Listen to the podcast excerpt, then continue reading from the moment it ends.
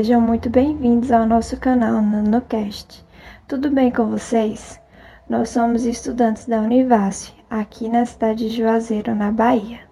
Eu me chamo Adrissâmara Laís Guirra e, juntamente com meu amigo Edson e nosso professor especialista no assunto Edmar, iremos abordar um tema que está se tornando cada vez mais corriqueiro no nosso Brasil: a nanotecnologia na área de telecomunicações. E olha, se você é fã da Marvel assim como eu, tenho certeza de que já ouviu falar deste tema por aí, seja na armadura do Tony Stark ou nas nanopartículas do Homem-Formiga. Bem, mas o que vem a ser a nanotecnologia? A nanotecnologia é o entendimento e controle da matéria em nanoescala, ou seja, em escala atômica e molecular. Ela atua no desenvolvimento de materiais e componentes para diversas áreas, como medicina, eletrônica, ciências, ciência da computação e engenharia dos materiais. Um dos princípios básicos da nanotecnologia é a construção de estruturas e novos materiais a partir de átomos. O objetivo é elaborar estruturas estáveis e melhores do que se estivessem em sua forma normal. Isso porque os elementos se comportam de maneira diferente na nanoescala. Mas agora vou deixar vocês com nosso amigo Edson, que ele tem alguns pontos que gostaria de falar com vocês. Como já foi dito, meu nome é Edson estamos aqui tentando desvendar um pouco desse grandioso mundo da nanotecnologia. Mas, se pararmos para pensar, nem é um mundo tão grande assim, né? Na verdade, a nanotecnologia trabalha com objetos da ordem de 1 a 100 nanômetros. Em um metro, para vocês terem noção, há um bilhão de nanômetros. Vocês têm noção do que é um bilhão de, de qualquer coisa, gente? Eu não faço a mínima ideia. Sei que é muita coisa. E esse negócio de nanômetro tá, tá se parecendo bem, bem menor do que eu imaginava. É, para vocês terem a noção do quão pequeno é, se, se trouxermos para objeto, para, para comparação com objeto do nosso dia a dia, é, uma, uma folha de jornal ela tem cerca de 100 mil nanômetros. Imagina um nanômetro, gente. Mas o que tem de interessante nisso tudo, né? então, por meio da nanotecnologia, os cientistas conseguem desenvolver materiais e componentes melhores. Gases, líquidos e sólidos trabalhados em nanoescala podem se tornar mais fortes ou ganharem propriedades diferentes que podem ser bem positivas. Por sua capacidade de criar materiais mais fortes, finos e duráveis, a nanotecnologia é bastante utilizada em diversos setores da indústria. Ela é usada na modernização dos setores da indústria e da tecnologia. Ela trabalha no desenvolvimento de soluções que diminuem o impacto no meio ambiente. Imagina. Trazendo para o nosso tema desse podcast, podemos citar a aplicação da nanotecnologia no desenvolvimento de displays e telas. Né? O display OLED, por exemplo, é... ele está presente em telas de TVs e smartphones. Esse tipo de tela oferece imagens com um brilho maior e um consumo reduzido de energia. Quem não quer ficar com o celular com carga o dia todo, né, gente? Sem ter que estar tá colocando a tomada para carregar. Então, a, a tela influencia muito né, nessa questão, né? É, como estamos vendo, a utilização da nanotecnologia só veio para melhorar nossa qualidade de vida. Pronto, mas nós estamos falando tanto dos da nanotecnologia atualmente, mas como será que era o estudo e a utilização da nanotecnologia há alguns anos? Bom, para explicar isso, daremos voz ao nosso professor Edmar. Professor, como que acontecia, como era a abordagem da nanotecnologia na sua época de graduação? Se existia, como era que, que era feita ou não existia? Olá, eu sou o professor Edmar José do Nascimento, sou professor e coordenador do curso de Engenharia Elétrica da Universidade Federal do Vale do São Francisco eu sou formado em engenharia elétrica, com ênfase em telecomunicações pela Universidade Federal de Campina Grande. Também realizei o meu mestrado e o meu doutorado nessa universidade. É, o meu doutorado ele tem alguma relação aqui com esse escopo desse podcast, já que eu fiz o meu doutorado na área de criptografia quântica. Bem, vamos às perguntas. Como a nanotecnologia na área de telecomunicações era abordada na minha época de universidade? Bem, a nanotecnologia ela não tinha uma abordagem curricular na época.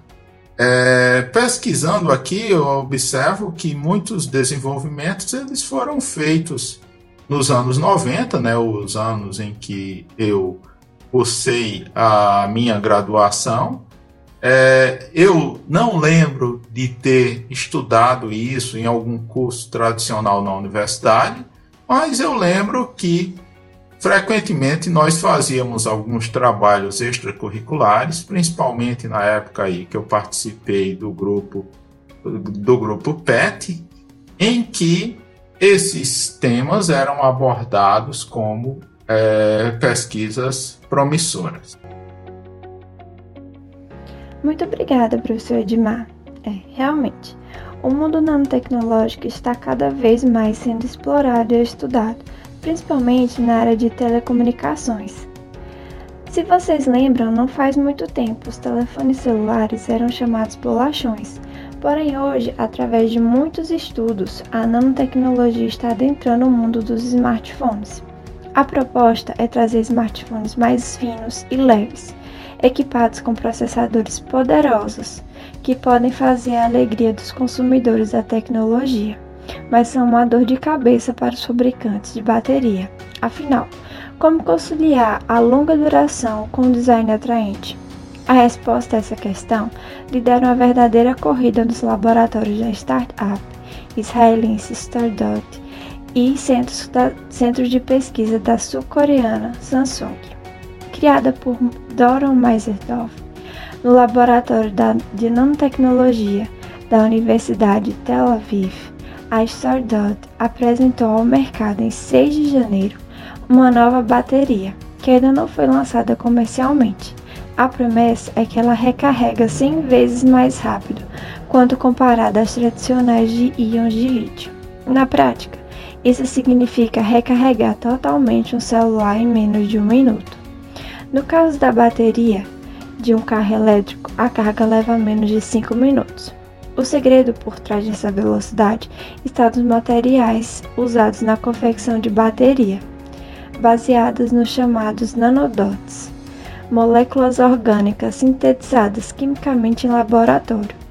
O uso de compostos bioorgânicos e eletrodos feitos de biopolímeros reduz o custo global da bateria, devido à eficácia desses materiais em termos de custos.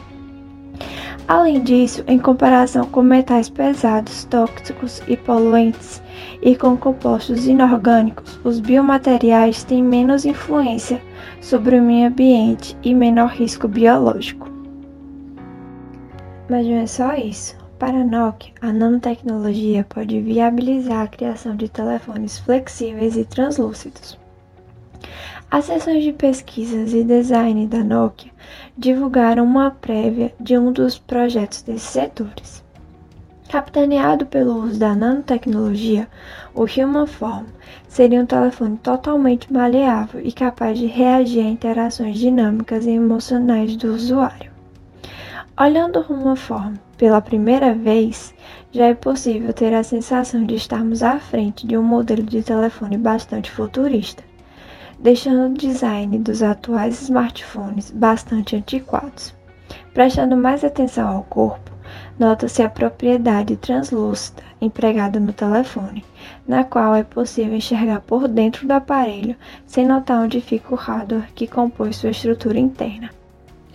O Nokia Human Form é um projeto bastante impressionante e que deixaria até mesmo os autores de ficção científica maravilhados com suas possibilidades. O Human Form possui a habilidade de informar o humor da pessoa com quem se fala ao telefone. Há também uma superfície sensível ao toque presente em todo o aparelho, e ferramentas que utilizam flexibilidade do crimoforme como recurso usam. Vamos mais uma vez chamar o nosso professor especialista no assunto. Professor, é, como educador, como senhor acredita que deveria ser a abordagem desses conteúdos relacionados à nanotecnologia aplicados à área de telecomunicações? Bem, primeiramente eu acho que nós temos que avançar no ensino da física nas universidades. É, normalmente nós temos aí é, quatro físicas, né, a, é, baseados aí no, nos livros tradicionais, em que é, na física 4 é que nós temos aí o que se conhece aí como física moderna, em que se discute um pouco aí a questão da física quântica. Eu acho que isso aí é insuficiente. Né? Os conceitos aí apresentados eles são bastante superficiais e não permitem que os alunos possam compreender é, os avanços que estão surgindo atualmente relacionados à nanotecnologia. Então, o que eu proponho é um aprofundamento no ensino da física quântica. Além disso, talvez a viabilidade de outros conteúdos de física, como por exemplo a física estatística. Já que os avanços em telecomunicações, eles nada mais são do que avanços em eletrônica e em fotônica, né? Então é, é conhecido aí, né, que nós é, temos aí a nanoeletrônica, a nanofotônica, que é, nesse, nesse tipo de tecnologia, os efeitos quânticos eles se tornam importantes. Então, é necessário um aprofundamento desse ensino de física relacionado a essas tecnologias. É, a gente percebe que só é possível esses avanços na tecnologia devido aos avanços também na nanotecnologia. Né? É, espero que essas, essas tecnologias sejam acessíveis para todos, né? que sejam tecnologias acessíveis em questão de preço, em questão de distribuição, né? para que todos tenhamos possibilidade de usufruir desses avanços tecnológicos. Olha, mas não é só no mundo dos celulares que a nanotecnologia atua não, viu? Em 1887 foi desvendado o funcionamento das ondas eletromagnéticas. E por sua vez, foi lançada a primeira onda das comunicações globais. Mais de 120 anos depois, a transmissão de dados sem fio domina o campo das telecomunicações. Nesse período, a quantidade de informações a ser transmitida aumentou e cresceu exponencialmente o número de usuários. Para acompanhar essa demanda, engenheiros têm explorado frequências de rádio cada vez mais elevadas, de forma a transmitir quantidades cada vez maiores de informações em menor tempo possível. Há menos tempo, os cientistas descobriram que poderia utilizar também a luz para, para transmitir ondas de rádio, mas tropeçaram em uma dificuldade tecnológica. Construir antenas capazes de viabilizar o uso dessa nova tecnologia era, se não impossível, totalmente impraticável. Assim, entra em campo a nanotecnologia.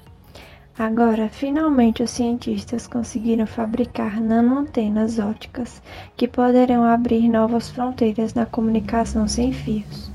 O efeito coube a um grupo de pesquisadores na Universidade do Estado de Baden, na Alemanha. O componente-chave da nanotecnologia, lançada por Hertz, é a antena dipolo. Uma antena desse tipo, no ponto de transmissão, e a outra no ponto de recepção, viabilizou o início de toda a tecnologia da radiotransmissão. A comunicação entre o transmissor e o receptor alcança a eficiência máxima quando o comprimento total das antenas dipolo corresponde a cerca da metade do comprimento de onda da onda eletromagnética que está sendo transmitida. Dessa forma, a radiotransmissão por meio de ondas de luz de altíssima frequência exige antenas que não sejam maiores do que a metade do comprimento de onda de luz. Por exemplo, A luz amarela possui um comprimento de onda de 600 nanômetros, o que exigiria uma antena de no máximo 350 nanômetros de comprimento.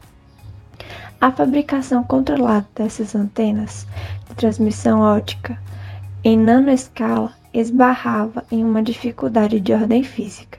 Elas não podem ser fabricadas pelas técnicas tradicionais de exposição óptica, devido à característica de onda da própria luz. Os pesquisadores alemães resolveram o problema utilizando o processo que emprega feixes de elétrons, a chamada litografia por feixe de elétrons. O método permitia a fabricação de antenas de ouro com dimensões de até 100 nanômetros. Gente, 100 nanômetros, o tamanho de uma antena. As nanoantenas funcionam exatamente como as antenas de rádio, só que essas últimas têm comprimento de cerca de um metro. Dessa forma, a frequência recebida pelas nanoantenas é um milhão de vezes mais elevada do que a frequência de rádio, ou seja, algumas centenas de gigahertz contra 100 megahertz do rádio. Isso significa que as nanoantenas poderão transmitir informações em taxas extremamente elevadas, porque a frequência do sinal das ondas de luz permite uma modulação extremamente rápida do sinal. E tem muito mais. Enquanto a antena de polo faz muito bem o serviço de transmitir e receber ondas de rádio, as nanoantenas ópticas terão inúmeras outras utilidades. Elas poderão ser usadas como emissores de luz, com aplicações em comunicação e computação quânticas, já que são capazes de emitir fótons individuais de forma controlada. Por, por emitirem luz, elas podem funcionar como nanoantenas internas, permitindo estudar biomoléculas individuais sem o risco de danificá-las. As nanoantenas virão ainda para a caracterização das nanoestruturas em semicondutores, sensores e circuitos integrados. Graças ao seu funcionamento inverso, com alta eficiência na captura de luz, os pesquisadores alemães já estão trabalhando na captura eficiente da luz por meio de nanoantenas e na focalização dessa luz em pontos com cerca de 10 nanômetros, o que permitirá a otimização das células solares fotovoltaicas. Vamos mais uma vez chamar o nosso professor especialista no assunto. Professor, qual o fator que o senhor considera pioneiro para que somente 120 anos após desvendar, desvendar o funcionamento das ondas eletromagnéticas, a transição sem fio tenha dominado o campo das telecomunicações? Bem, a comunicação sem fio ela não é algo novo. Né? Já foram feitos aí é, experimentos já há várias dezenas de anos. O que realmente fez a diferença uh, atualmente foi o avanço da, da eletrônica. Isso permitiu com que é, você tivesse, de um lado, dispositivos menores é, e, além disso, né, se tornou mais fácil, de alguma forma, aí, operar na, na faixa dos gigahertz aí, onde se tem uma maior largura de banda. Além disso, eu poderia citar a questão das baterias que se tornaram mais eficientes. Então, é, juntamente aí com dispositivos menores, baterias mais eficientes, é, o, os dispositivos sem fios aí eles se tornaram acessíveis e passaram a competir com os dispositivos com fio e, em razão da sua comodidade, estão superando esses é, dispositivos com fio.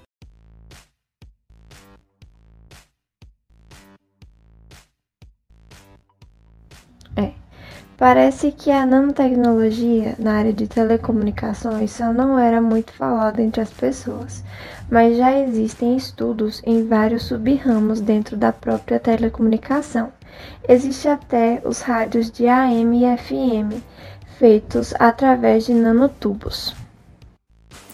Após falarmos um pouco sobre a aplicação da nanotecnologia nos celulares e rádio, não podemos deixar de abordar a nanotecnologia computacional. Existem muitos fatores importantes nessa área da nanotecnologia e vamos começar falando deles agora. Em um rádio normal, as ondas de rádio das diferentes estações chegam na antena, gerando pequenas correntes elétricas de diferentes frequências. Uma parte do circuito do rádio, chamada sintonizador, seleciona qual dessas frequências será amplificada. Já no nanorádio, o nanotubo de carbono, funcionando como antena, detecta as ondas de rádio mecanicamente, vibrando nessas frequências. Ele fica isolado no interior de ambiente de vácuo, preso por uma de suas extremidades. Esta ponta presa é conectada à bateria, o que a deixa cheia de elétrons, que são as cargas negativas.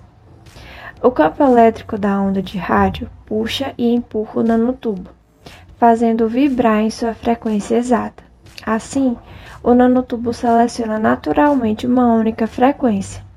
Para alterar a frequência sintonizada, basta alterar a tensão aplicada às suas extremidades, ou seja, a tensão que o nanotubo está recebendo. Isso é feito por meio de um eletrodo positivamente carregado, que é colocado em contato com a extremidade livre do nanotubo. Esse eletrodo também transforma o nanotubo em um amplificador. A tensão é alta o suficiente para retirar elétrons da ponta do nanotubo. Como ele está simultaneamente vibrando, a tensão elétrica na ponta é uma nova versão amplificada do sinal de rádio que está sendo recebido. O sinal é forte o suficiente para fazer funcionar um fone de ouvido de alta acessibilidade. Utilizando o único nanotubo de carbono, físicos da Universidade da Califórnia nos Estados Unidos construíram o menor rádio do mundo. Basta acrescentar uma bateria e um fone de ouvidos para que se possa experimentar o rádio de galena da era da nanotecnologia. Vocês pegaram a referência, gente? O nanotubo tem papel fundamental nesse rádio, pois funciona como um componente tudo em um, agindo como antena, sincronizador, amplificador e demodulador. Para vocês terem uma noção, Apesar do tamanho desse rádio, ele é capaz de operar em AM e FM. Ao contrário dos rádios tradicionais, o nanorádio detecta sinais de radiofrequência de uma forma totalmente diferente. Ele vibra milhões ou bilhões de vezes por segundo em ressonância com a onda que está sendo recebida. Isso forma um verdadeiro NEMS, que quer dizer Sistema Nanoelétrico Mecânico, que integra as propriedades elétricas e mecânicas dos materiais em nanoescala.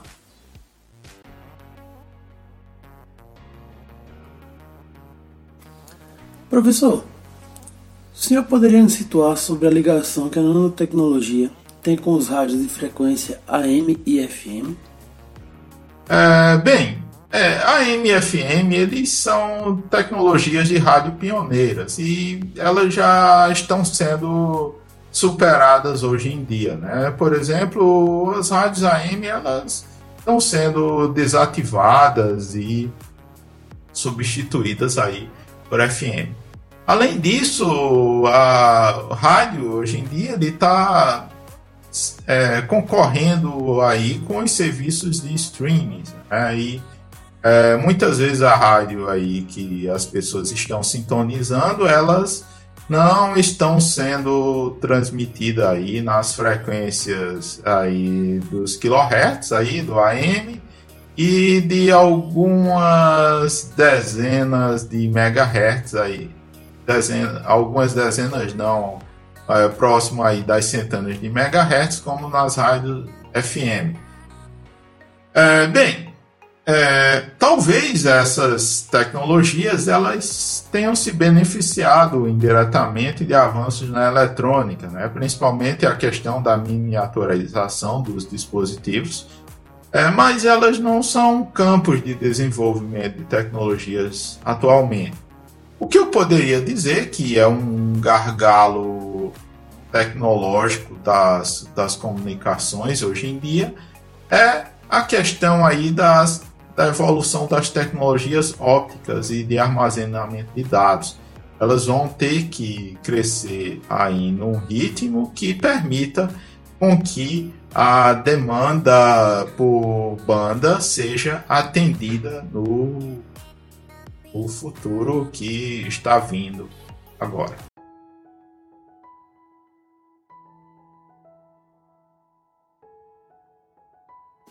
Dentro da nanoinformática, podemos citar três pontos-chave. A base de dados, que no seu nível mais básico, a nanoinformática compreende uma rede de bases de dados para auxiliar os pesquisadores em questões práticas.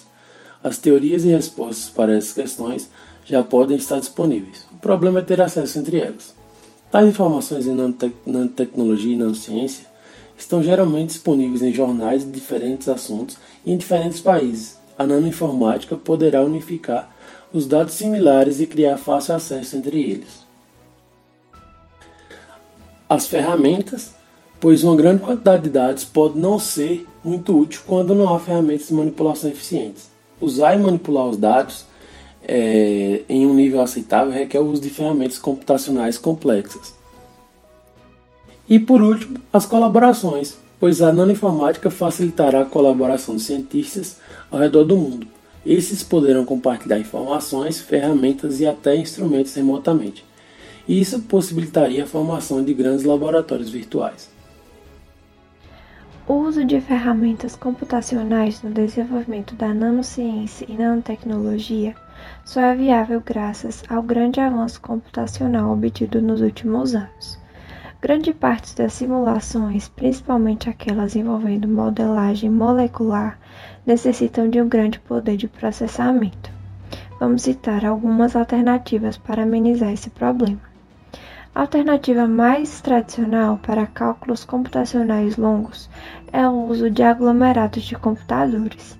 Este consiste em um grupo de computadores que trabalham juntos e que podem ser vistos como um único computador.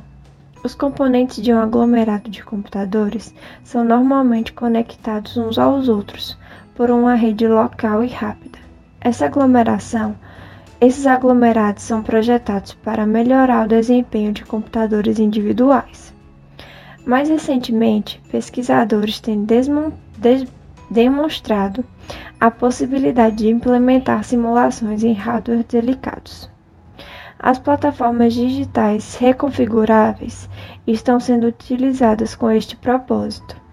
Tais plataformas já são utilizadas com sucesso em problemas de processamento de sinais e comunicação.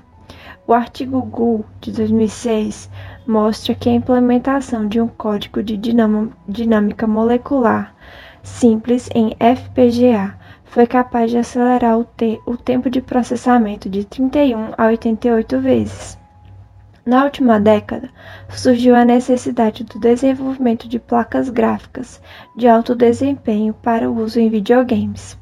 Essa demanda foi atendida através de novas arquiteturas de hardware nas unidades de processamento gráficos, tais como aquelas encontradas no Sony da PlayStation 3. Recentemente, demonstrou o uso de GPUs no cálculo das integrais de repulsão dos, de dois elétrons, obtendo aceleração de mais de 130 vezes quando comparada ao cálculo realizado em uma CPU AMD de operação tradicional. No mesmo trabalho, os autores realizaram o cálculo da matriz de Coulomb para uma molécula de DNA de 19,8 segundos contra 1.600 segundos necessários pelo AMD operação. O desenvolvimento da nanotecnologia permitirá a criação de novas arquiteturas de processadores, os quais serão muito mais rápidos do que os já existentes atualmente. No caminho contrário, Tal avanço auxiliará o desenvolvimento dos simuladores de nanoestruturas, permitindo um grande avanço tecnológico. Dentre as novas arquiteturas e paradigmas obtidos pela nanotecnologia, podemos destacar os transistores de nanotubo de carbono e os autômatos celulares com pontos quânticos.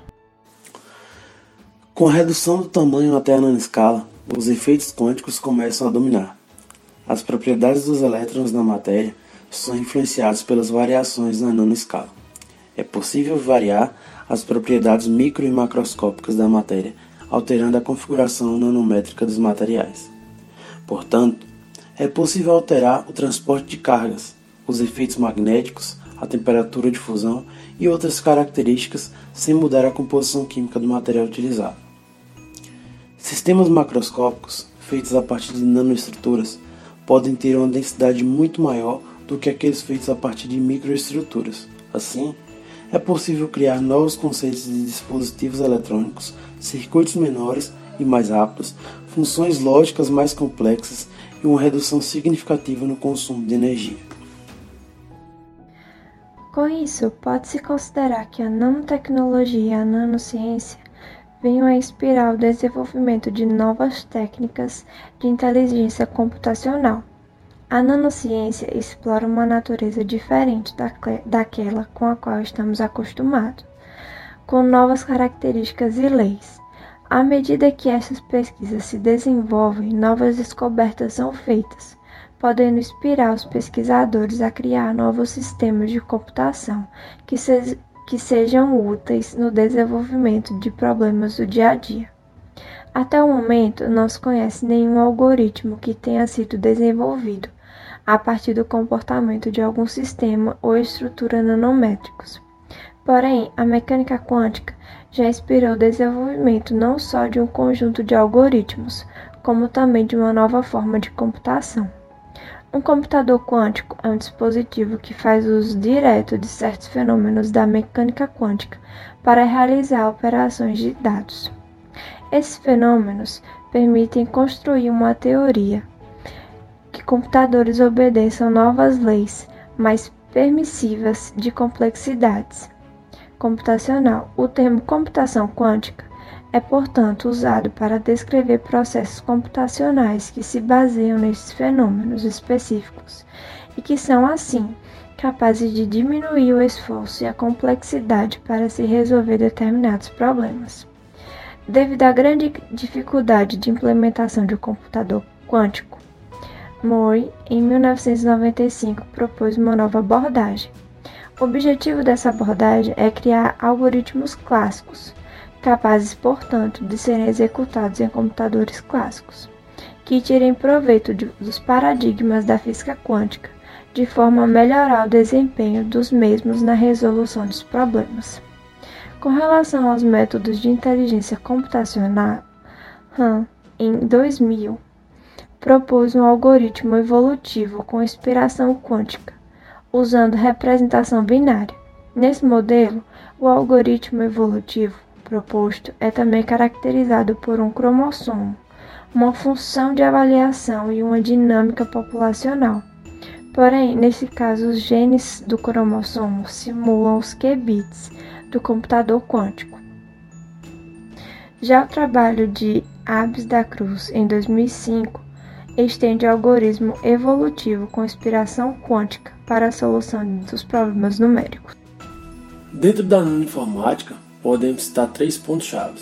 A base de dados, que no seu nível mais básico, a nanoinformática compreende uma rede de bases de dados para auxiliar os pesquisadores em questões práticas. As teorias e respostas para essas questões já podem estar disponíveis. O problema é ter acesso entre elas. Tais informações em nanotecnologia e nanociência estão geralmente disponíveis em jornais de diferentes assuntos e em diferentes países. A nanoinformática poderá unificar os dados similares e criar fácil acesso entre eles.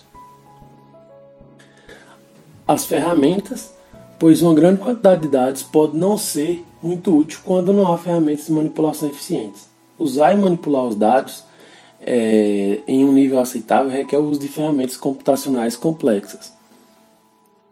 E por último, as colaborações, pois a nanoinformática facilitará a colaboração de cientistas ao redor do mundo esses poderão compartilhar informações, ferramentas e até instrumentos remotamente.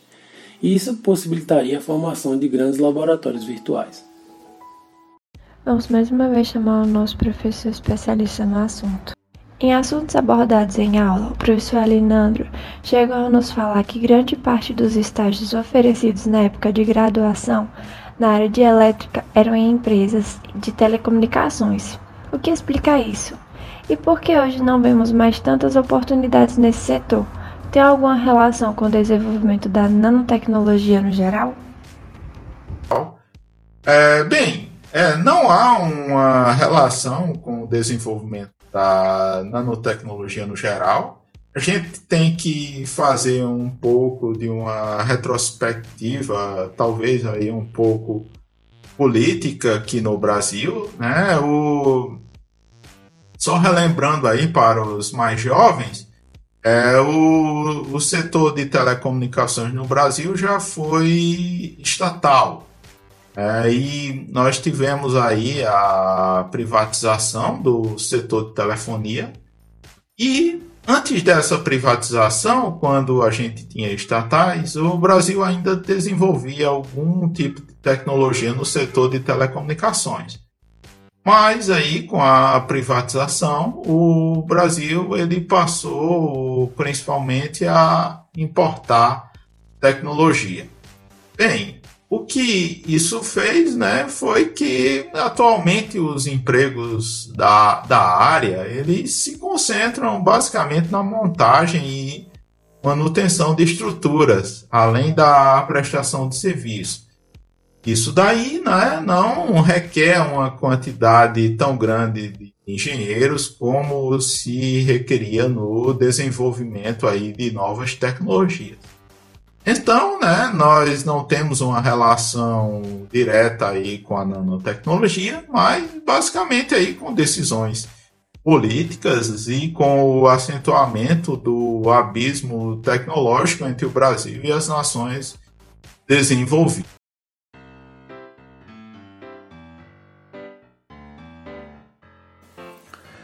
Um dos grandes exemplos da nanotecnologia e que estamos em contato constantemente, que às vezes a gente nem sabe, são os processadores, aos quais disponibilizam milhões de informações em pequenos tamanhos. Os processadores evoluíram e já há algum tempo utilizam nanotecnologia em sua fabricação. Atualmente, a nanotecnologia é aplicada em milhares de produtos, porém, os que mais possuem essa aplicação são os processadores.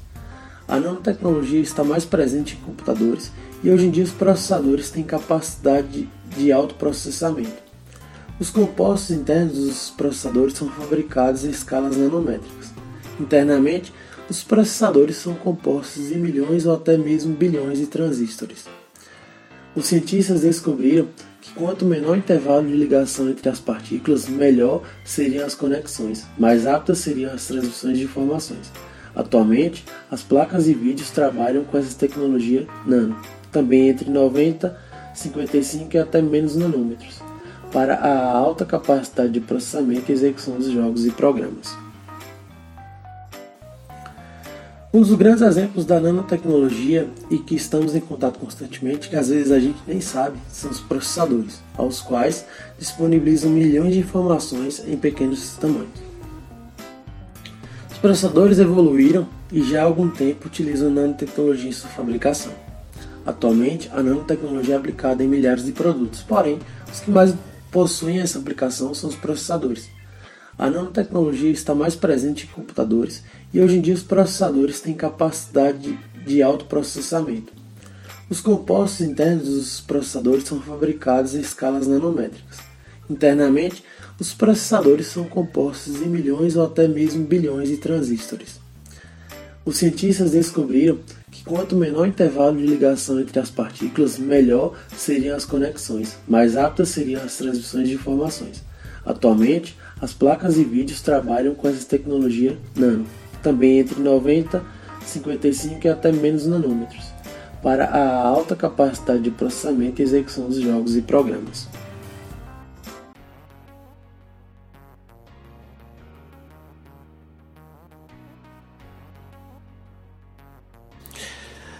Então, para finalizar, a gente vem com um tema que é, ficou por último, mas não é menos importante, né? Que é a questão da segurança, né? E as precauções que devemos tomar ao serem estudados esse tipo de tecnologia.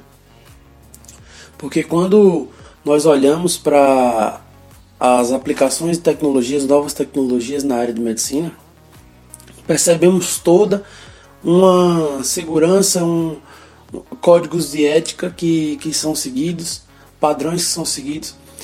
E trazendo para o mundo da nanotecnologia aplicada a telecomunicações, é, eu queria perguntar ao professor é, Edmar se existem algumas precauções que podem ser tomadas para fins de segurança é, quando a gente estuda mais a fundo a questão da nanotecnologia aplicada à área de telecomunicações.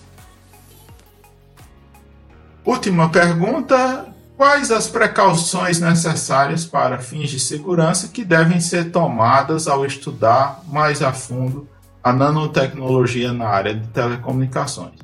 Bem, eu não vejo nenhuma precaução especial, além das precauções convencionais com qualquer tipo de tecnologia. Normalmente se tem as questões éticas aí envolvidas, né, já que é, é, é, desenvolvimentos tecnológicos eles causam impacto na na sociedade, mas é, em especial eu não vejo nenhum.